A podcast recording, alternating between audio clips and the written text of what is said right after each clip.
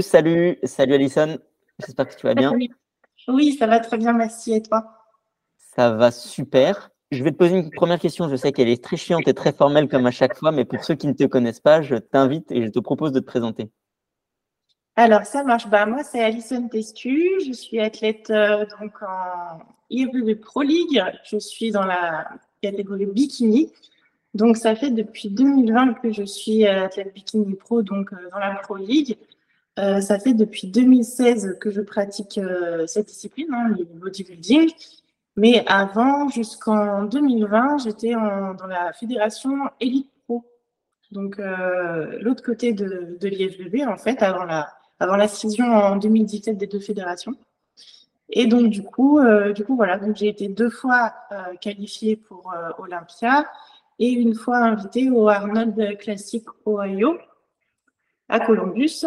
Et, euh, et, du coup, voilà. Je suis aussi prof de posing à mes heures perdues, à temps plein. Et, euh, et, du coup, voilà, donc j'habite euh, en France, en région parisienne. Et je suis coachée par, du coup, Team MHD. Donc, c'est Moro Coelho, c'est un coach portugais qui me coach depuis mes débuts, donc depuis 2016. Et depuis l'année dernière, c'est mon mari qui me fait mes entraînements, donc Rise Up Coaching. voilà, vu qu'il est sur place, c'est plus pratique pour lui de me faire mes entraînements et de me voir en temps réel pour adapter ça au jour le jour. Donc voilà, je pense que j'ai bien résumé. Yes, alors du coup, j'ai plein de questions. Il y a une question, enfin, il y, a un sujet qui revient beaucoup euh, entre IFBB, IFBB Elite. Alors, beaucoup de gens ne connaissent pas la différence. Est-ce que tu pourrais peut-être la, réévoquer, réaborder le sujet rapidement? Exactement. Alors du coup, en fait, euh, avant 2017, il y avait une seule fédération donc euh, principale en fait de bodybuilding, donc sans compter les fédérations naturelles, c'était IFBB. Et donc la IFBB amateur emmenait directement en IFBB Pro League. C'est pour ça que les noms sont les mêmes. Sauf qu'à partir de 2017, en fait, il y a eu, euh, on va dire des petits, voilà, des petits conflits d'intérêts au siège, et donc ils ont décidé de diviser la fédération amateur donc la IFBB, de la laisser de côté, et eux de garder, donc les États-Unis, de garder la IFBB Pro League. Mais la IFBB Pro League a dû créer sa division amateur, la NPC, et la IFBB euh, européenne, en fait, a dû créer sa division professionnelle, l'Elite Pro. Donc, en fait, c'est pour ça qu'il y a deux fédérations différentes, mais en fait, à la base, il n'y en avait qu'une seule, et le posing, par exemple, c'était le même euh, pour, euh, bah, c'était le même, en fait, pour les deux fédérations. Et du coup, aujourd'hui, si tu es euh, pro dans la IFBB Elite, tu vas devoir repasser par le chemin amateur du côté euh, IFBB Pro, euh, comme, la majorité des gens connaissent. C'est ça, sauf que pour les personnes qui avaient eu leur carte pro avant 2017 en IFBB, justement, ils ont pu faire le switch et choisir la fédération professionnelle dans laquelle ils voulaient concourir parce qu'à l'époque, il n'y avait qu'une seule fédération. Donc, ce n'était pas mon cas. Moi, j'ai eu ma carte Elite Pro en 2018. Donc, euh, 4-5 mois après la, la séparation. Donc, j'ai dû repasser en amateur. Et, et, du coup, si on revient vraiment sur toi, comment tu t'es retrouvé finalement à faire du bodybuilding? Parce que c'est pas euh, un sport euh, ultra euh, commun et populaire. Oui, en effet. Alors, en fait, quand j'ai rencontré mon, mon chéri, euh, il était déjà dans ce sport, il était déjà athlète de physique euh, amateur. Et donc, quand je l'ai rencontré, moi, je ne connaissais pas du tout ça. Pas du tout. Euh, je mangeais comme une personne normale, je m'entraînais pas, euh, enfin voilà. Et quand j'ai rencontré, je me suis dit, bah, c'est étrange quand même comme mode de vie, parce que du coup, euh, voilà, 6-7 repas par jour, s'entraîner 5 fois par semaine, faire du cardio, je me suis dit, je comprends pas trop. Donc, je l'ai regardé ça pendant un an et demi. Et puis, au bout d'un moment, bah, en fait, j'ai eu des petits soucis de santé à cause de mon alimentation. Donc euh, voilà, j'étais pas dans l'anorexie, j'avais aucun trouble du comportement alimentaire, mais je mangeais pas assez varié. Et donc en fait, le petit souci, c'est que bah, je mangeais principalement enfin, je mangeais pas de légumes, je mangeais pas de viande rouge. Euh, c'était à base de euh, pain, fromage ou pâtes, enfin les trucs classiques qu'on mange sur le pouce. Et en fait, du coup, je me suis retrouvée avec une grosse carence en fer. Donc à en faire des malaises, à en perdre des cheveux, etc. Et mon copain m'a dit, bah écoute, euh, c'est plus possible. Donc déjà, je suis partie à l'hôpital parce que j'ai fait un malaise euh, sur mon lieu de travail. Il m'a dit, c'est plus possible, tu vas commencer avec mon coach. Donc, Team MHD, qui est toujours mon coach à l'heure actuelle. Et donc, j'ai commencé une diète et j'ai commencé euh, l'entraînement également, en même temps que mon chéri. juste pour essayer de réparer un petit peu le, bordel qu'il y avait à l'intérieur. Et en fait, au bout de quelques mois, mon coach et mon chéri m'ont dit bah, peut-être que tu as du potentiel pour faire une compète. Et je, me suis dit, c'est ridicule. Alors, je voyais les bikinis, je les trouvais mais ridicules, avec les bikinis à paillettes. Euh, elles avaient toutes des fausses poitrines, les, bikinis, enfin, les, talons à paillettes. Le posing à l'époque, c'était beaucoup moins bien travaillé qu'aujourd'hui, donc ça ressemblait à rien selon moi. Et je me suis dit, mais c'est ridicule, jamais. Et au final, je me suis dit, bon, bah, pourquoi pas, je vais tenter, on va regarder ce que ça donne. Et donc, j'ai fait ma première compétition au Portugal, le Power Expo, donc qui aujourd'hui est Pro League, enfin, est NPC, mais euh, entre-temps, c'était passé par la WABA et au tout début, c'était IFBB. Donc, j'ai fini sixième sur 10 et je me suis dit, c'est de la merde. c'est sacrément de la merde. Donc, le posing, ça allait pas, euh, mon look, ça allait pas, rien qui allait, le corps, ça allait pas, parce que forcément, j'avais pas eu le temps de construire assez de muscles, donc j'avais séché sur une base où en fait il n'y avait pas grand chose. Et donc je me suis dit, bah, je vais retenter, mais je fais un moins de prise de masse. Et au final, bah, je me suis jamais arrêtée parce que, bah, parce que du coup, je, je, me suis laissée vivre et en fait, j'ai remarqué que ce mode de vie, bah, il, me plaisait beaucoup et finalement, il n'était pas contraignant du tout, en tout cas pour moi, qui suis plutôt organisée. Donc du coup, bah, je me suis réveillée et puis je suis là. Mais j'imagine quand même qu'il y a eu un, shift un peu euh, mental entre le moment où tu vas faire ta première compétition et tu te dis je le fais, je sais pas trop pourquoi, j'ai pas la masse musculaire, et le moment où au final tu te qualifies pour, euh, pour Olympia, qui est la plus grosse compétition de bodybuilding au monde.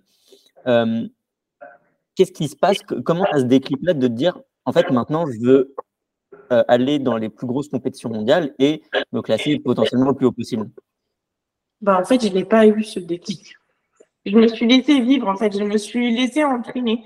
C'est-à-dire qu'en fait, j'ai pas du tout, dans ma tête, c'était pas je veux aller à Olympia et je veux gagner. C'était euh, à partir de la première compétition, je me suis dit, bah, je vais en faire une deuxième et puis je vais essayer d'être moins ridicule. Ensuite, après la deuxième compétition, je me suis dit, bah, je vais en faire une troisième pour essayer d'être moins ridicule. Et en fait, à partir du moment où, bah, après 4-5 compètes, j'étais championne d'Europe du coup à, en IFBB à Santa Susana, j'ai gagné ma carte Elite Pro là-bas. Et je me suis dit, ah, bah, j'ai gagné. Bah, du coup, je fais quoi? Moi, je suis partie en Elite Pro.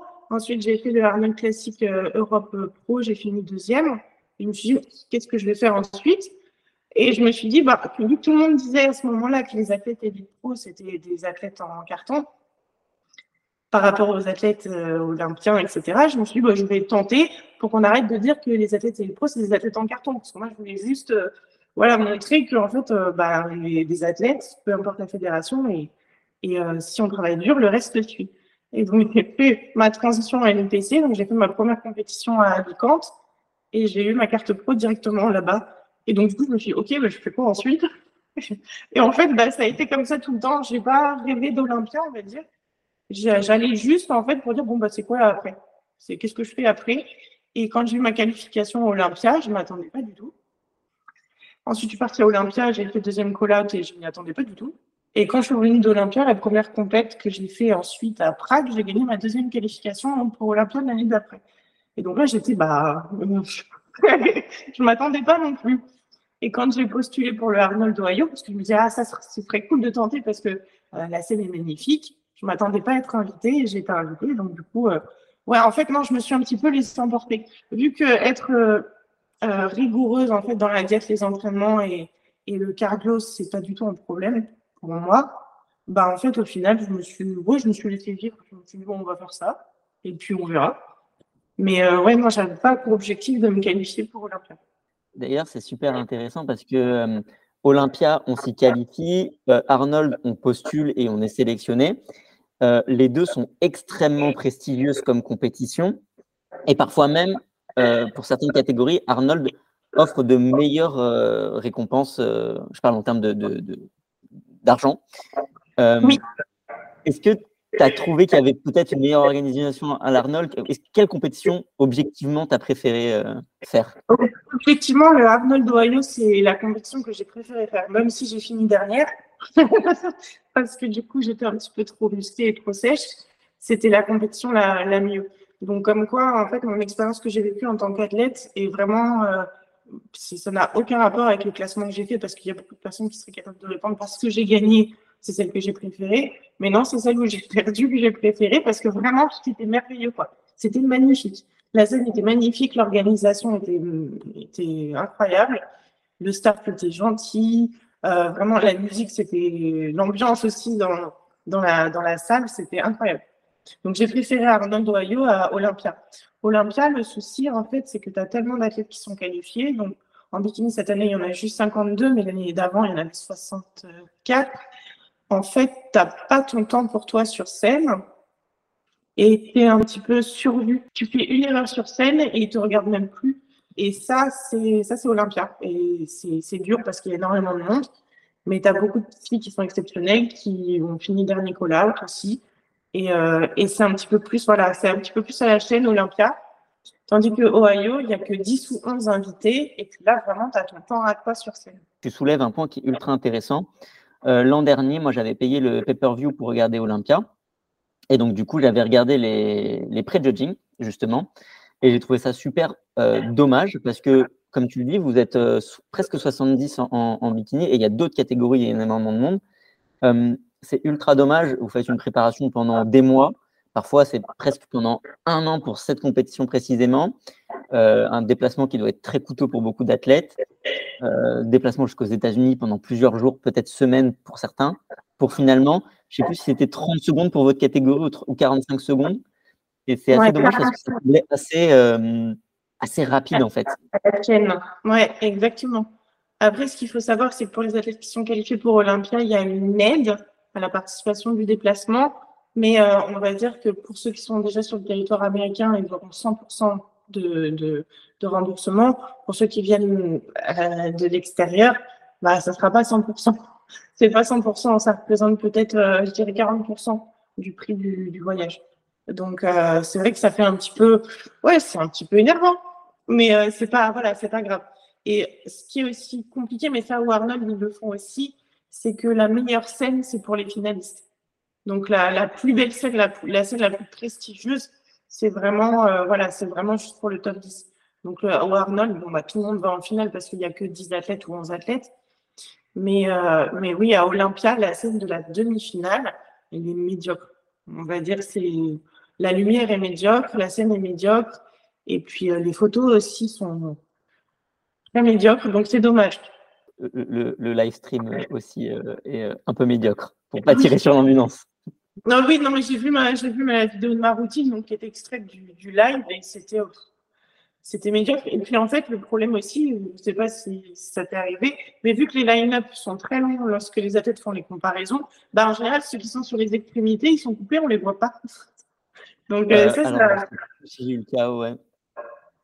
Ouais. Je pense que ça arrivé en, bikini pour le premier call-out et le deuxième call-out. La ligne, en fait, était tellement longue que du coup, celles qui étaient sur les côtés, on les a pas. C'est possible. Je, t'avoue, je ne me rappelle plus, mais c'est fort, euh, fort possible euh, connaissant le live. Euh, du coup, si, si, on revient aussi sur, sur toi, ton parcours, si je me souviens bien, tu as enchaîné pas mal de compétitions entre 2021, en 2020 pardon, et 2022. Et puis, cette année, tu n'as pas fait de compétition. Non. Est-ce que tu pourrais revenir sur la raison? Alors, en fait, du coup, donc, à la suite de ma deuxième euh, qualification pour Olympia. Donc, c'était en, si je ne me trompe pas, novembre 2021. J'ai eu ma qualification pour fin 2022. Donc, du coup, bah, tout 2022, j'ai fait le Arnold Ohio, j'ai enchaîné des compétitions aux États-Unis, ensuite je suis revenue en, en Europe et j'ai plus rien gagné en 2022. Rien du tout. Mais j'étais quand même qualifiée pour Olympia, donc c'était pas, c'était pas problématique. Mais vu que je gagnais plus, plus rien, ben, je me suis dit, écoute, euh, il y a un problème. Mon coach, on a, on a beaucoup discuté, il m'a dit, ah, tu devrais tenter avec un autre coach pour voir ce qui manque, parce que là, on n'arrive plus trop à, à, rien du tout, donc on va voir. Je faisais que des top 6, euh, 7 aux États-Unis, ce qui est déjà très bien. Mais, euh, et ensuite, en Europe, j'étais 1, 2, enfin, j'étais 2, 3, 4, mais jamais, euh, jamais première. Et donc, du coup, je suis partie chez Team Atlas parce que c'était le coach qui faisait le plus de qualifications euh, Olympia et de cartes pro. Et du coup, bon, il m'a dit directement, bah, ce qu'il faut que tu changes chez toi, c'est que tu es trop musclé. Donc, euh, on va réduire les muscles, on va réduire les entraînements, on va réduire la nourriture et tu vas pédaler un petit peu plus. Et donc, du coup, de ce fait, bah, j'ai commencé à avoir mon physique que j'avais mis beaucoup à construire, à faire comme ça. Moins de muscles, voilà, plus plate, moins découpée, bah, plus bikini en fait. Et du coup, ça m'a vraiment pas plu. En tout cas, je me sentais pas bien dans ma peau, mais ça m'a vraiment pas plu. Et à Olympia 2022, donc du coup, j'ai fait le deuxième call-out. Donc pareil que quand j'étais avec mon, coach, donc qui m'a nagé, et pareil que quand j'étais venue comme j'aimais être. Mais j'ai fait le deuxième call, pareil. Donc aucun changement. Donc je me suis dit, le problème, ça doit être moi. Parce que s'il vient plus musclé, c'est que deuxième call. S'il vient moins musclé, c'est deuxième call quand même. Donc le problème, c'est doit être sur ma structure où il y a quelque chose qui va pas.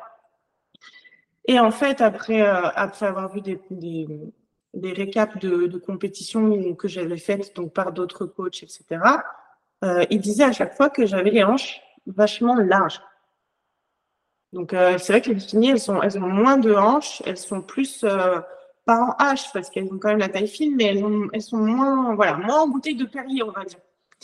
Et donc, du coup, je me suis dit, bah, je vais voir pour l'année 2023 si j'ai pas un potentiel pour faire autre chose. Parce que c'est vrai que si mes lignes ou, ma structure ne correspond pas pour le bikini, je ne vais pas tenter éperdument euh, et ne jamais rien faire. Je vais voir euh, si je peux être mieux. Et donc, du coup, bah, j'ai passé l'année 2023. Donc, je suis retournée avec mon coach Steve MHD, parce que du coup, voilà, c'est celui qui me connaît mieux. Et donc, mon mari me faisait des entraînements. Et en fait, euh, je me suis rendu compte que certes, j'avais un potentiel de développement, épaules, dos, fessiers, pas de problème, mais les jambes, non. Donc pourtant, on a tenté euh, moins de volume, plus de jours de repos, on a laissé le temps, on a quand même laissé neuf mois, et euh, les jambes vont légèrement progresser, mais j'avais pas une prédisposition génétique pour les jambes, à proprement parler. En revanche, toute cette année, je me suis pas entraîné le haut du corps, je me suis entraîné le haut du corps la semaine dernière et c'est comme si j'avais jamais arrêté de m'entraîner. Alors que je ne fais plus le haut du corps depuis 2-3 ans. Déjà, quand même. Donc, en fait, je me suis bien rendu compte que bah, je n'avais pas forcément ces prédispositions pour être wellness. J'avais peut-être peut-être des prédispositions pour prendre le haut du corps et donc forcément de se faire figure, mais c'est pas ce que je veux non plus pour moi. Donc, j'ai pris un petit peu du recul. Wellness, ce serait pas possible sans jambes en tout cas sans prédisposition. Et puis, vu que j'ai pas envie de passer par non plus des, protocoles euh, hardcore comme font celles qui ont pourtant la génétique et les prédispositions, je me suis dit, j'ai aucune chance. Si j'ai pas ces prédispositions, il n'y a aucune chance que des filles qui l'ont et qui prennent beaucoup plus, euh, bah, enfin voilà, tu, m'as compris.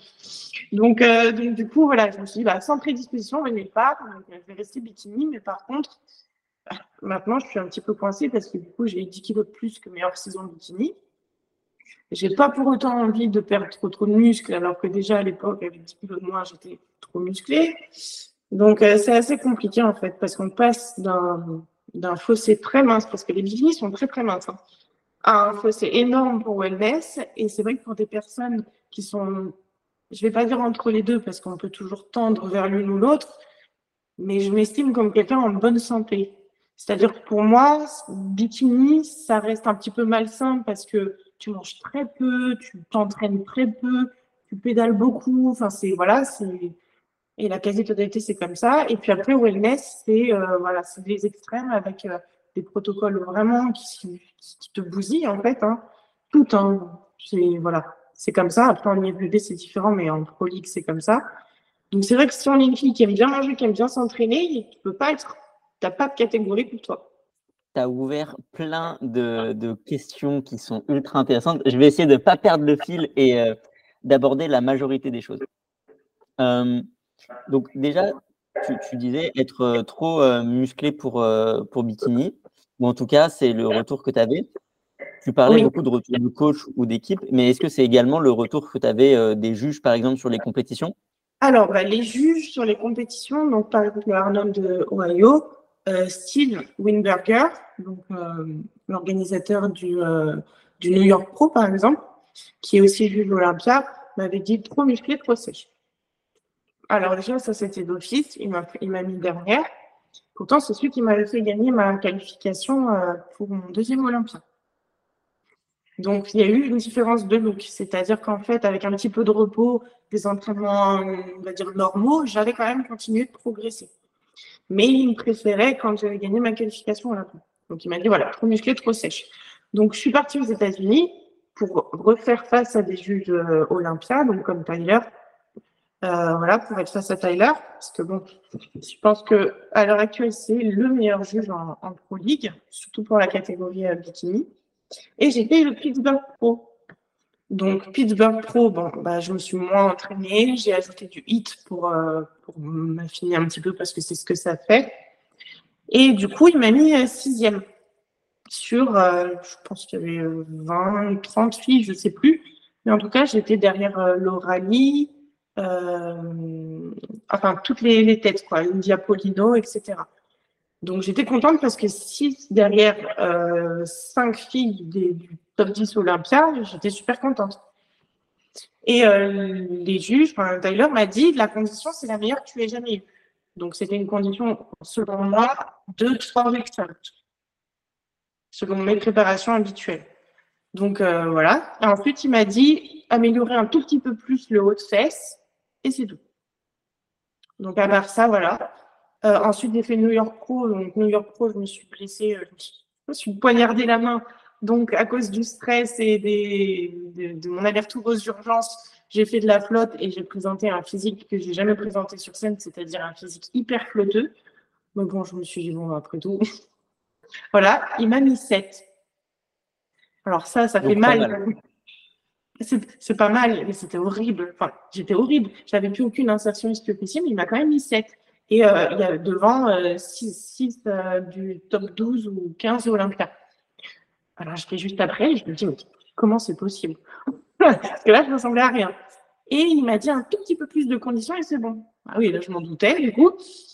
Et, et ensuite, du coup, quand je suis rentrée en, en Europe, j'ai fait la Yamamoto. On m'a dit un tout petit peu plus de conditions en dessous du fessier. Donc, euh, voilà, euh, c'est ce que j'ai, ce que j'ai fait. Ensuite, euh, au Arnold Classic UK, qu'est-ce qu'on m'avait dit? On m'avait dit la pose de dos n'est pas la bonne. La pose de dos été mal faite. Voilà. J'avais tenté autre chose, hein, mais on m'a dit que c'était mal fait. Et voilà, c'était le seul retour que j'avais.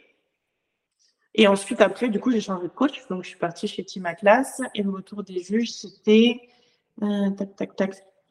T'es trop flat. Je te préférais l'année ah. dernière. Je te préférais l'année dernière, t'es trop flat. Donc, forcément, j'avais perdu la quasi-totalité de mes muscles.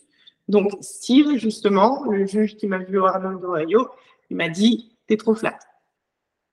Voilà. Donc, j'ai perdu mon titre de Prague. Mais, mais alors, du coup, il y a un truc que tu dis qui est assez intéressant et on va pouvoir discuter de ça parce que c'est un sujet que j'avais envie d'aborder avec toi aussi. Euh, tu disais que souvent tu étais trop musclé et trop sèche pour euh, la catégorie, pour beaucoup de juges. Oui. Et en même temps, si on regarde euh, Bikini à ses débuts et aujourd'hui, les filles en général, vous êtes plus musclées et aussi plus sèches. Est-ce que du coup, peut-être que ça va continuer à tendre là-dessus et que tu aurais finalement plus ta place est-ce que toi, tu as une vision sur, euh, sur tout ça, vu que tu es dans le milieu, tu ressens plus les choses? Alors en fait, euh, c'est compliqué parce qu'en fait, nous, ce qu'on voit euh, en fait de France, c'est que du coup, on voit principalement les compétitions en Europe. C'est c'est ce qu'on voit le plus sur Instagram, c'est le plus de retours qu'on a. Et les filles, en fait, en Europe, elles correspondent pas du tout à ce qu'ils veulent aux États-Unis. Donc forcément, elles arrivent tankées, etc. Mais vu qu'il n'y a aucune fille des États-Unis, bah, ils ne font gagner que des filles qui sont ultra musclées. Mais le problème, c'est que ces, ces, Européennes, quand elles vont à Olympia, ils les mettent dernier call-out. Parce qu'elles sont trop musclées, trop sèches. Et en fait, j'ai envie de te dire, oui, si je fais des compètes en Europe, ça pourra passer. Euh, hum, c'est ça, en fait. Le si tu arrives, si arrives avec un physique qui fait un petit peu USA en Europe, est-ce qu'ils vont pas te voir comme la fille qui est pas assez conditionnée parce que toutes les autres le sont euh, C'est compliqué. Donc, nous, ce qu'on a toujours fait et ce qu'on va recommencer à faire, je suppose, ça va être d'arriver bien conditionné en Europe. Si jamais euh, je suis pas trop gros, enfin trop musclé et que j'ai une qualification Olympia, et eh ben, il faudra transformer du tout au tout le physique pour les États-Unis. Mais alors, dans cette logique-là, tu n'as jamais pensé à t'expatrier euh, en Amérique du Nord pour justement avoir de la non, jamais. Pour, pour une, une, seule raison, du coup, je me suis poignardée aux États-Unis. Et quand, quand j'ai été aux urgences, pour, pour me donner un cachet, hein, c'est-à-dire un. C'était même pas. Attends, c'était quoi? Je sais même plus. Bref, c'était un, antibiotique ou quoi. Ils m'ont ils, m'ont demandé 600 dollars. Ils m'ont gardé cinq minutes aux urgences pour me donner un cachet. Ils m'ont même pas pu m'appeler. Je m'étais ouverte jusqu'au milieu de la main. Et euh, voilà, rien que pour ça, je ne peux pas, je resterai pas là-bas. Peut-être deux, trois semaines comme ça, mais je partirai pas là-bas. C'est la santé là-bas, c'est une catastrophe. Et vu que j'ai plein de problèmes souvent, que je suis très, voilà, je suis très maladroite, je me dis que c'est pas un pays pour moi ça. Je ne veux pas te vendre de trucs. Moi, je suis au, Canada, donc euh, ici, on a, on a, c'est plus, euh, on, est plus proche des, de la santé euh, française que de la ah. santé américaine. Donc c'est un peu le, le, compromis, si tu veux, mais je ne vais pas te vendre de trucs parce qu'il fait froid quand même, donc pas fou. mais ouais, non, non, j'aime. En fait, jamais pensé aller m'expatrier aussi loin. En fait, on aurait voulu plutôt partir dans un pays type Portugal avec mon mari. Et, justement, euh, est-ce que du coup, euh, il y a un truc qui revient beaucoup quand je discute avec euh, des gens du milieu du bodybuilding, c'est que être bodybuilder en France, c'est difficile, en partie aussi à cause du regard des autres. Est-ce que toi, du coup, tu as des réflexions qui reviennent, qui sont pas folles ou des regards bizarres? Et justement, est-ce que ce serait une des raisons pour lesquelles tu voudrais partir plutôt en Espagne, au Portugal, pardon, où c'est peut-être plus accepté? Non, pas du tout. Bah, j'ai eu plein de réflexions, mais vu que j'ai un caractère un petit peu bien trempé, on va dire que moi, j'aime bien recevoir les réflexions parce que j'aime bien rentrer dans l'art, donc ça ne me dérange pas du tout.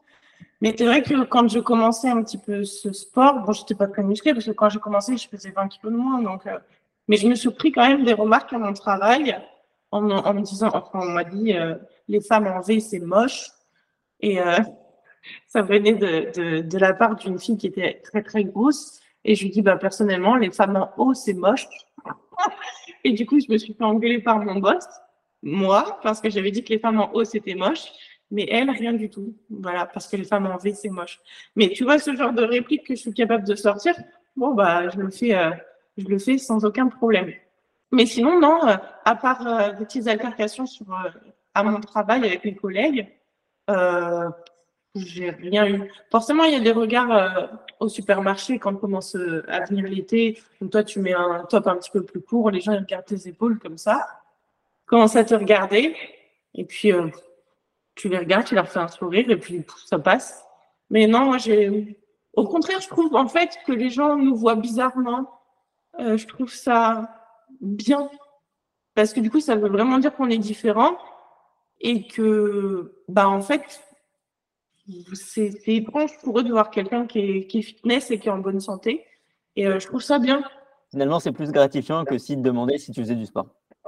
Ouais, mais je trouve ça plus gratifiant. En fait, euh, tu vois, les, gens, quand ils voient quelqu'un de, gros ou d'obèse, ils ne le regardent plus forcément parce que maintenant, c'est on, s'habitue à voir des gens très très gros. Mais moi, je trouverais ça plus dérangeant, en fait, qu'on regarde des personnes qui sont, ouais, qui sont grosses que, plutôt qu'on me regarde euh, moi parce que c'est impressionnant. Enfin, moi ou les autres qui sont fitness. Donc, euh, ouais, moi, je, je prends ça bien. C'est super intéressant. J'allais laisser filer euh, quelque chose dont tu as parlé et dont je viens de me, remémorer. Tu disais aussi que ce qui fait que tu n'as pas nécessairement envie de partir en figure ou en wellness, il y a aussi, entre autres, la question santé de tout ce qui entoure les stéroïdes, etc., qui est, encore une fois, on le rappelle, très présent dans ce sport.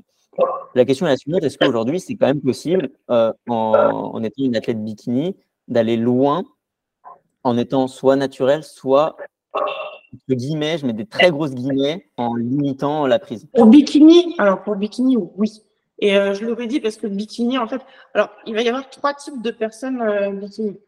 Il va y avoir le type de personnes qui veulent rester bien sûr naturelles tout le long, avoir leur carte pro naturelle, etc. Alors ça, c'est tout à fait possible si la personne est rigoureuse, si la personne a le bon volume d'entraînement, si la personne, bien entendu, donc euh, par la rigueur, respecte sa diète, si elle a la génétique pour, c'est-à-dire, faut pas qu'elle devienne trop maigre et faut pas qu'elle soit trop grosse, faut qu'elle n'ait pas de rétention d'eau mais qu'elle arrive à sécher facilement. Enfin, il y a plein de facteurs en fait qui font que c'est tout à fait possible naturellement, mais il faut avoir la génétique de son côté et la bonne technique d'entraînement et la bonne diète. Maintenant, il y a des personnes qui n'ont pas forcément la génétique. Et pour ces personnes-là, eh ben, ça va pas forcément être possible. Et c'est comme ça. Et, la vie est pas juste sur ce domaine-là. Et c'est comme ça. Euh, maintenant, avoir une carte pro naturelle, c'est possible, et aller à Olympia naturelle, c'est possible. Mais encore une fois, il faut avoir la génétique. Voilà, et ça, c'est pas donné à tout le monde. Euh, donc euh, oui, c'est tout à fait possible. Et puis après, tu as un autre cas de figure aussi, tu as les, les, bikinis, donc, et ça, je suis pas du tout d'accord avec ce type de fonctionnement, les bikinis qui sont pas naturels en saison et qui sont pas naturels en, en sèche. Parce qu'en fait, pour avoir un physique bikini, c'est pas nécessaire en fait de mettre quelque chose pour créer ta masse musculaire, parce qu'on te demande pas non plus d'avoir une grosse masse musculaire. Donc c'est pas nécessaire d'avoir une aide pour créer cette masse musculaire. Par contre, sur certains physiques, c'est nécessaire d'avoir une aide pour ne pas la perdre en sèche. Parce que malheureusement, euh, le problème, c'est que naturel, quand tu es en déficit calorique, tu as beau t'entraîner, tu t'aplatis de compète en compète. Et ça, c'est un fait. Donc, euh, donc voilà, donc tu as plusieurs cas de figure. Mais si tu as tout ce qu'il faut, tu peux tout avoir naturellement. Alors après, bien sûr, ça prend du temps et il ne faut pas espérer avoir la procarde, il faut vivre son quotidien et ensuite être surpris, par la procarde. Mais, euh, mais tout est possible. Il y a même des athlètes men's physique qui arrivent à la carte pro naturellement, alors que quand même men's physique, euh, c'est euh, un, autre niveau. Mais si on regarde bien, en général, ce sont des afro euh, des afro-américains. Euh, voilà, ce sont des ce sont des renoirs en général. Donc il faut la génétique, il faut le, le, patrimoine génétique derrière. J'ai une toute dernière question sur le bikini. Après, j'ai un autre sujet que j'aimerais bien aborder. Euh, y a, on a une fille naturelle qui écoute le podcast qui dit Ah, bah, moi aussi, j'aimerais bien avoir ma carte pro. J'aimerais bien me, me, lancer dans les compétitions de bikini. Quels sont les points forts, les avantages euh, génétiques qui pourraient être intéressants, justement, pour pouvoir performer à haut niveau ou pas en bikini Alors, les avantages génétiques, alors déjà, c'est, euh, il faudrait avoir une, prise de muscle quand même assez simple, avoir très peu de gras, c'est-à-dire une bonne composition corporelle. Ça, c'est pas tout le monde qui peut l'avoir, c'est-à-dire que quand, quand tu as une mini prise de masse, j'ai envie de dire, il faut quand même que tu aies un, un minimum de gras qui se stocke c'est quand même mieux. Euh, une perte de gras facile aussi, donc prise de muscle assez facile, perte de gras assez facile. Euh, il ne faut pas avoir un métabolisme trop haut non plus, parce que c'est compliqué à gérer après pour les prépas. Il ne faut pas avoir un métabolisme trop bas non plus, parce que après, tu es limité dans la perte de gras. Donc, il faut être en fait dans un, dans un entre-deux. Il faut avoir une génétique assez adaptative qui répond vachement à tous les stimuli, que ce soit diète ou entraînement. J'aurais tendance à dire ça. Et puis, euh, effectivement, il faut avoir une belle qualité de peau, c'est-à-dire euh, peu de boutons, euh, presque pas de vergeture, avoir peut-être de la cellulite, c'est normal, mais perdre cette cellulite à partir du moment où tu baisses en, en taux de masse grasse. Donc, plein d'aspects là-dessus, la peau aussi bien élastique. Euh, c'est très compliqué en fait d'avoir d'avoir tout ce qu'il faut pour bikini. Et est-ce que c'est important d'avoir un visage qui va être plutôt esthétique? Alors encore une fois, ça dépend des goûts et des couleurs, mais est-ce que c'est important? Alors, euh, donc forcément, il y a des filles qui sont magnifiques, mais si elles n'ont pas le physique, ça ne va pas les aider. Maintenant, quand il y a une hésitation entre plusieurs filles qui ont le physique, c'est vrai qu'en général, celle qui est la plus jolie, bah, c'est celle qui va, qui va ramasser le plus de votes des juges, bien entendu. Maintenant, il suffit pas juste d'être jolie, parce que certaines filles, en fait, on les trop jolies parce qu'elles ont du charisme, alors qu'en fait, ce n'est pas spécialement des femmes euh, magnifiques comme Angelina Jolie, mais en fait, il faut avoir quelque chose qui maintient en haleine que ce soit dans le regard ou dans l'attitude ou dans l'expression scénique ou même dans l'attitude naturelle. Il faut avoir quelque chose qui fait que euh, on nous trouve belle même si on l'est pas forcément. Une sorte d'assurance finalement sur scène? Je sais pas si c'est l'assurance, mais c'est peut-être euh, non, c'est le le petit truc mystérieux qu'on sait pas qu'on sait pas comment décrire. Le petit truc en plus, le, les coachs euh, américains ils disent le facteur un petit peu le facteur X. Mais en gros, il faut avoir ce petit quelque chose en plus. Si c'est pas dans la beauté, il faut que ce soit peut-être dans la gestuelle ou, ou dans la façon dont tu regardes les juges. Ou, voilà, il y a quelque chose en plus à avoir et ça passe pas forcément par la beauté du visage. Parce qu'il y a des filles qui sont vraiment pas jolies, mais quand, quand tu les regardes sur scène, tu, tu peux pas t'empêcher, tu les regardes, c'est ah ouais. Donc euh, je pense qu'il faut avoir un petit truc en plus. c'est quelque chose aussi qu'on retrouve dans finalement toutes les catégories aussi. Oui, oui, oui. Après, c'est vrai que bikini, c'est important, c'est important. Moi, je ne peux pas partir des filles les plus belles, mais j'essaye de cultiver le, un, truc qui fait que quand on regarde, on se dit ah peut-être qu'elle est bien. J'essaye de cultiver un petit peu ce, petit truc-là parce que c'est sûr que je suis pas Maureen Blanquisco, ça c'est sûr. Et euh, voilà, ce genre de perfection, euh, c'est compliqué, mais, euh, mais voilà, on a toute notre place pour exister. Maintenant, il faut cultiver ce petit truc.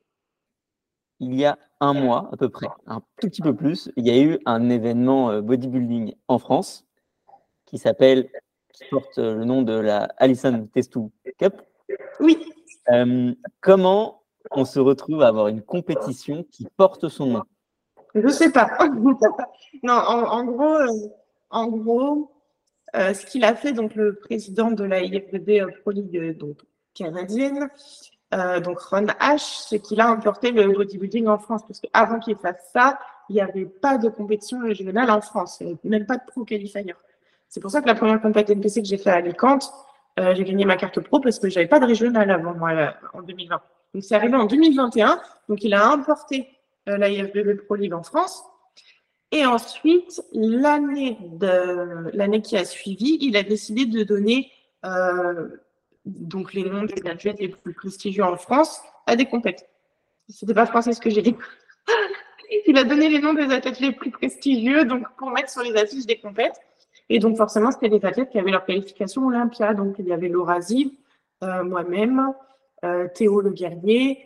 Euh, après, il y avait euh, Bionic Body, même s'il n'a pas la qualification Olympia, je ne crois pas. Hein. Non, il l'a pas. Il y avait, euh, il y a quand même toute une image en fait du, du, sport parce qu'il est handicapé, mais il fait quand même un sport dans une division non handicapée. Donc après, voilà, il a donné vraiment les noms des athlètes plus prestigieux. Et donc, euh, bah, voilà, c'est tout.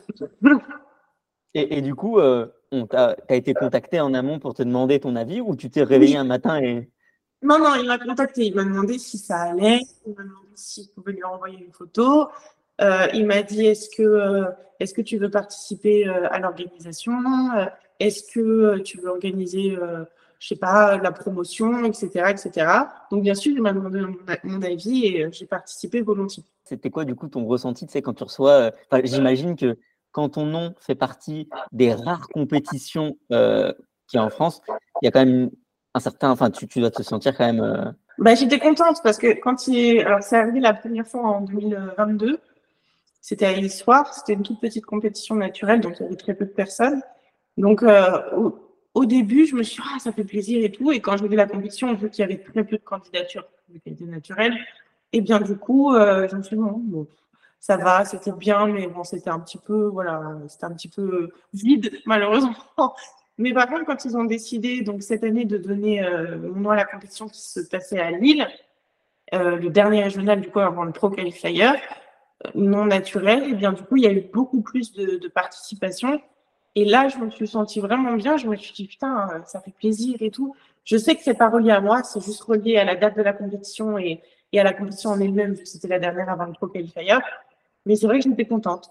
J'étais contente. Mais ça aurait pu être euh, n'importe qui sur la fiche, ça aurait été le, même public en fait. Mais c'est agréable. Bah, c'est cool parce que c'est vrai qu'aujourd'hui, euh, euh, à Olympia, il n'y a pas non plus énormément d'athlètes français, encore moins cette année que l'an dernier, si je ne me trompe pas. Donc, c'est vrai que. il y a pas je ne suis pas. Il y a Laura Ziv qui n'est pas. Euh, les autres athlètes françaises. Barbara Ménage non plus, je crois pas. Euh, ah, je sais pas. Non, je crois pas. crois pas. Sophie Léo non plus. Ouais, les autres athlètes. qui ne sont, pas cette année. Non, non, non. Il y a Anne. Anne, elle y est. Euh, Théo qui a eu sa qualification tout dernier, tout dernier moment là. ouais, bah, il y avait Marco, du coup, il a changé de catégorie, voilà, il n'y est pas. Donc, euh, donc du coup, on a beaucoup moins parce qu'il y a eu beaucoup moins de compétitions euh, pour euh, ces athlètes-là qui n'y vont pas du coup en 2023. Nous, on a sorti un site de pronostic sur, sur Mister Olympia hier, avant-hier. quand les gens écouteront le podcast plus tard, forcément. C'est un site de pronostic où chacun peut estimer son top 6 Et du coup, toi, si tu devais faire un top 6 pour la catégorie bikini pour cette année, qu'est-ce que ce serait Et si tu peux légèrement argumenter de, pour peut-être pourquoi? Alors, top 6, top 6. Euh, dans n'importe quel ordre, je dirais Maureen, euh, Lauralie, Chapados, euh, Amy, euh, Jennifer Dory. Et après, c'est soit Daraja, soit Isa Piccini. Euh, c'est mes pronostics, mais c'est pas forcément mes goûts, mais c'est les pronostics et c'est que c'est ce qui va arriver, je pense. Vu ce qu'ils aiment en bikini. Et si tu nous donnais sur les six une gagnante, par exemple? Ah. C'est difficile, je suis désolé. Alors, si on suit, si on suit la hiérarchie, soit c'est Maureen qui regagne, mais en bikini, il y a très peu de filles qui gagnent deux fois l'Olympia.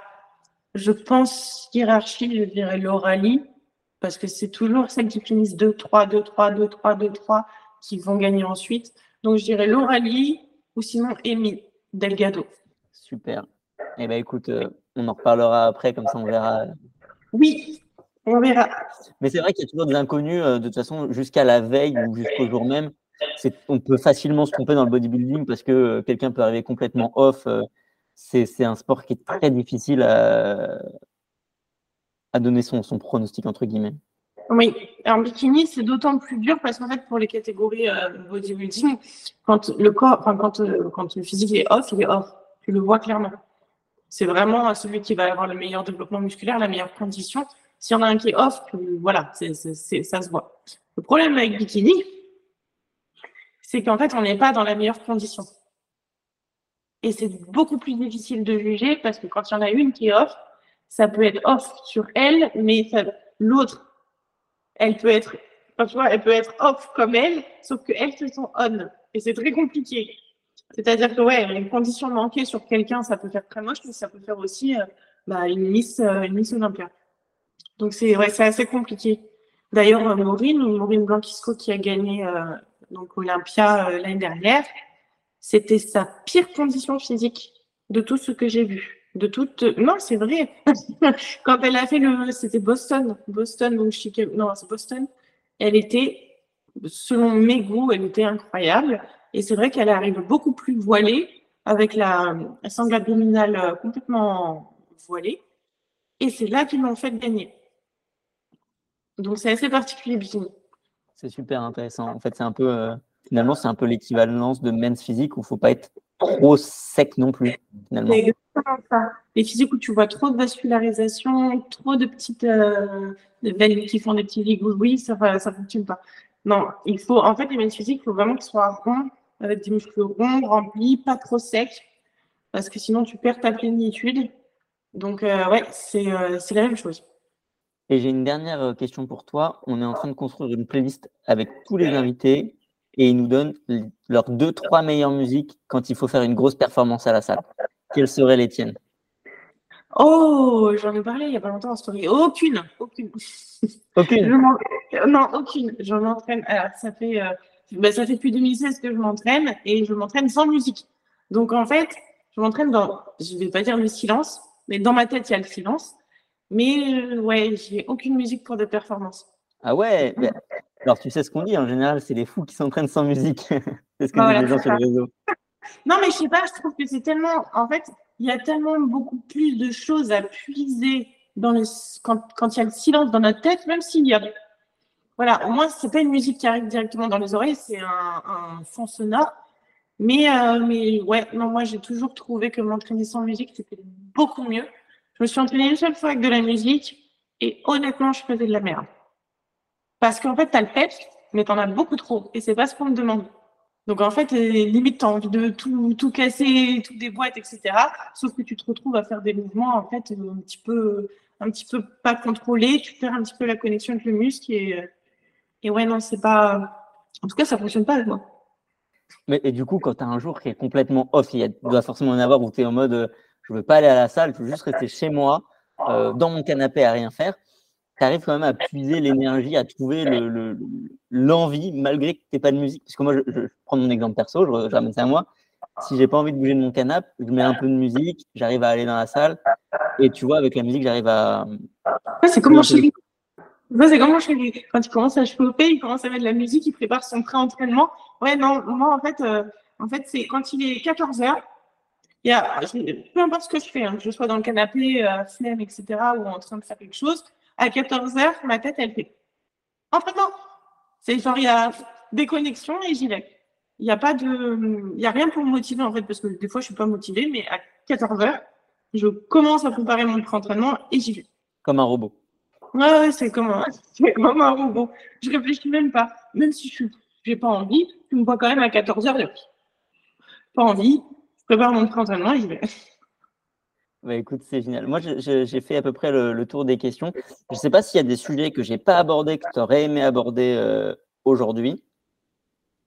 Hmm. Euh, bah, là, comme ça, qui me vient, euh, qui me vient à l'esprit, non. Ah, j'aurais, peut-être bien mieux parler de, de, de, la tendance réseaux sociaux versus bodybuilding. Est-ce que les réseaux sociaux sont pas en train de faire du mal au bodybuilding? Ah, tu trouves? Ah, C'est super intéressant. Ouais, ouais, ouais. Parce qu'en ce moment, en fait, le, le, souci, c'est que. Euh, donc, quand moi j'ai commencé en 2016, c'était un petit peu. C'était pas les débuts d'Instagram, ça, ça a commencé un petit peu avant, mais c'était moins utilisé, on va dire. Et c'est vrai que tous les pratiquants de bodybuilding, ils vivaient ce sport pour eux-mêmes. Et en fait, c'est vrai que là, ce que je suis en train de voir récemment, euh, c'est que, en fait, je, j'arrive plus à faire la différence entre les athlètes qui aiment vraiment cette discipline et les athlètes qui le font pour se donner un genre. Et ça, c'est très compliqué. Euh, c'est très compliqué parce qu'on se retrouve avec euh, bah, des fois à questions qui, ont une tête. Donc du style euh, comment tu fais pour pas craquer sur ta diète? Des choses qui à l'époque, en fait, quand j'ai commencé, c'était même pas des questions qui se posaient entre nous. C'est-à-dire qu'il y avait personne qui réfléchissait comme ça. Tu as un plan d'entraînement, tu manges, tu t'entraînes dur, tu te tais. Et aujourd'hui, il y a tellement de, ouais, il y a tellement de questions bêtes en fait. Il y a tellement de, de, choses autour de ce sport, tellement de problèmes qui sont rapportés, alors qu'en fait, de base, c'est quelque chose d'assez simple. Il y a des guéguerres un petit peu partout sur les meilleures techniques pour devenir un athlète pro. Euh, il y a des conflits entre les coachs sur qui est le meilleur coach en France, alors qu'on s'en fout.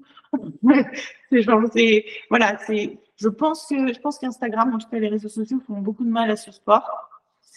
Et euh, autant aussi dans les, dans les contrats de sponsoring, parce qu'aujourd'hui, euh, c'est pas les meilleurs athlètes qui ont les meilleurs sponsors, c'est les meilleurs Instagrammeurs qui ont les meilleurs sponsors. Enfin voilà. Donc ça, c'est, c'est ce que je déplore en ce moment. Les petites guéguerres, les, les, le paraître pour Instagram, et puis et puis, mais, en euh, même temps, je me fais un peu l'avocat du diable. Est-ce que c'est n'est pas aussi les réseaux sociaux qui aident entre guillemets le sport à, se développer, à se faire connaître du grand public? Aussi, aussi, aussi. Oui, mais c'est pas faux. Hein. Donc il y a une bonne part. Donc il ne faut pas cracher sur la bonne part. je, m'engueule. non, non, mais il y, a une bonne part parce que du coup, c'est vrai que euh, maintenant, du coup, bah, quand tu vas sur scène, tu contactes des vrais photographes, des vrais vidéastes, tu as des vrais, du vrai contenu en fait quand tu fais euh, tes compétitions. Tu as des vrais souvenirs parce qu'à l'époque en 2016, à part une photo volée bah, avec un iPhone, tu n'avais rien. Enfin, c'est vrai que ça l'a aidé à grandir aussi. Mais de ce fait, vu que ça l'a aidé à grandir, ça a aussi ramené un petit peu toutes les personnes qui ne l'aiment pas pour de vrai. Et, euh, et ça, c'est dommage. Je vois ce que tu veux dire. Ce que, tu dénonces en soi, c'est le fait que Aujourd'hui, tu as des athlètes qui vont à Olympia, qui, sont, qui font des top 10. Euh, alors, on, écarte les catégories les plus connues, mais qui font des top 10, parfois des top 5, qui ont 3000 abonnés sur les réseaux sociaux et qui sont incapables d'en vivre. Et puis à côté, tu as des, ce qu'on appelle des influenceurs fitness. Je mets des très grosses guillemets, encore une fois, je ne veux pas me faire d'ennemis, euh, ne m'attaquez pas. On a des influenceurs fitness qui finalement euh, ont, ont, des, ont des beaux physiques aussi, il ne faut pas le dénigrer, mais qui ne font pas de top olympia, qui sont parfois même pas pro, qui ont des millions d'abonnés et qui peuvent vivre du bodybuilding. C'est ça, ce que tu veux dire. Et tu, vois, par exemple, euh, par exemple, Maureen. Maureen, il y a encore un an et demi, euh, il me semble qu'elle avait que 30 000 abonnés. ce qui est peu, parce qu'elle elle a toujours été magnifique, ça a toujours été la même, elle a toujours été très, voilà, très, elle présente bien, elle gagne, euh, elle gagne de temps en temps euh, des shows pro, etc. Euh, mais quand elle a, quand elle a gagné Olympia, je crois qu'elle est passée de 30 000 abonnés à, je sais plus combien elle a maintenant, 400 000, hein. comme ça, comme ça. Et donc, ça lui a changé littéralement toute sa vie, je suppose. Je suppose qu'avant, elle était comme tout le monde, elle devait travailler, etc. Aujourd'hui, elle est qualifiée à Olympia à vie, parce que quand tu gagnes Olympia, Olympia une fois, tu es qualifiée à vie. Donc, si elle veut, elle ne peut faire qu'Olympia, elle n'a même plus besoin de faire de compète. 446 000. Ouais, 446 000. L'année dernière, elle était à 31, euh, il y a un an et demi, 31 000. Donc, ouais, elle a, bah, sa vie, c'est bon, c'est fait, à jamais. Et, euh, et ça, c'est bien, justement. Mais c'est vrai que dans l'autre sens, tu as des personnes qui ont 100 000, 200 000 abonnés et puis bah, qui peuvent vivre de la discipline, mais qui ne sont pas des athlètes. Donc, c'est bien d'être influenceur parce qu'influenceur, c'est compliqué. Euh, mais c'est vrai que c'est dommage que les sponsors du bodybuilding sponsorisent les influenceurs. Je pense qu'il y a des marques pour influenceurs et il doit y avoir des marques pour les bodybuilders. Euh, et, voilà. Bon, heureusement, c'est pas mon cas. Moi, j'arrive à vivre de mes cours de posing. Donc, euh, j'ai pas besoin de. Voilà, je ne dépends pas des sponsors. Mais c'est vrai que pour certaines personnes qui ont envie de progresser ou de, au moins d'essayer, c'est compliqué. Je, je, vais rebondir une dernière fois sur ce que tu dis parce qu'encore une fois, c'est très intéressant. Euh, concernant les sponsors, j'ai l'impression qu'il y a quand même un sponsor en France qui accompagne les bodybuilders plus que les influenceurs. Euh, si je ne me trompe pas, il y a Yamamoto Nutrition qui, travaille beaucoup avec les athlètes professionnels qui vont à Olympia en France, c'est Oui, j'ai été sponsorisée par Yamamoto toute l'année dernière. Euh, je n'en pense que du bien. Hein. Ils, ont, ils, ont, ils ont amené la marque Yamamoto vraiment en France en choisissant donc tous les meilleurs athlètes français dont je faisais partie avec Laura Ziv, euh, Juju Théo, Youssef. Euh, mais le truc, en fait, du coup, c'est que bah, après s'être bien implanté avec nous, ils nous ont. Ils nous ont, ils nous ont pas virés, mais ils nous ont euh, dirigés poliment vers la sortie. Et, euh, et du coup, bah, aujourd'hui, il ne reste que Théo et Youssef. Et en fait, tous les autres athlètes français ne sont plus chez Yamamoto. Et la, le sponsor qui accompagne le plus, je dirais, les athlètes en ce moment en France, euh, les vrais athlètes de bodybuilding, c'est, euh, je pense, plus fitness sport, nutrition. Et après, on a euh, Prozis et, et Label Z pour les influenceurs. ça se voit aussi beaucoup. Et puis, bah, personnellement, j'ai la chance d'être rentrée chez Trend by GP. Donc, voilà, la marque de Jordan Peters. et je suis la seule en France. Et là, j'ai cru je suis la seule en France à être sponsorisée par par Jordan parce que normalement, il n'a que des athlètes d'éduqués. Parce que d'ailleurs, toi, tu fais beaucoup de contenu aussi euh, à visée internationale. Euh, oui, tu écris beaucoup en anglais, etc. Ouais, depuis toujours, je fais que mes contenus en anglais. Je ne veux pas, en fait, euh, parler français parce que je n'ai pas envie de m'enfermer, en fait, dans mon pays. Je suis bien dans mon pays pour y vivre, mais je n'ai pas envie que des personnes qui soient curieuses de, de, savoir ce que je raconte aient à cliquer sur voir la traduction pour pouvoir comprendre ce que je raconte. Parce que beaucoup ne le font pas. Beaucoup ont la flemme et finalement passent à côté. Donc, je préfère que les Français aient la flemme de cliquer sur l'onglet voir la traduction pour comprendre dans leur langue, plutôt que le monde entier ait la flemme de cliquer sur mes posts. Donc, euh, ouais, c'est pour ça. Et puis, du coup, j'ai fait des études aussi d'anglais. Je voulais devenir professeur d'anglais. Donc, euh, donc c'était un bon moyen pour moi de ne pas perdre tout ce que Comme ça, tu peux mettre ça à profit. Euh... Voilà. Ouais. Je comprends, je comprends tout à fait. Eh bien, écoute, euh, c'était très intéressant. Encore une fois, je te remercie. Je ne sais pas si tu as un mot de la fin pour les gens qui m'ont écouté jusqu'au bout. Un petit mot de la fin. Bah, si jamais vous voulez prendre des cours de posing, n'hésitez surtout pas. Il y a un petit lien dans ma bio Instagram. je suis presque full pour le mois d'octobre. Je crois d'ailleurs, oui, j'ai plus beaucoup de place. Et sinon, il y aura des dispos fin novembre. Puis voilà, c'est tout. Bah écoute, euh, merci Alison euh, d'avoir euh, participé au podcast, ça nous fait vraiment plaisir. J'espère que tu as bien aimé. Oui, j'ai bien aimé, merci beaucoup. Et puis bah, bonne journée à tous ceux qui ont écouté le podcast. Merci à tous d'avoir été là pour écouter.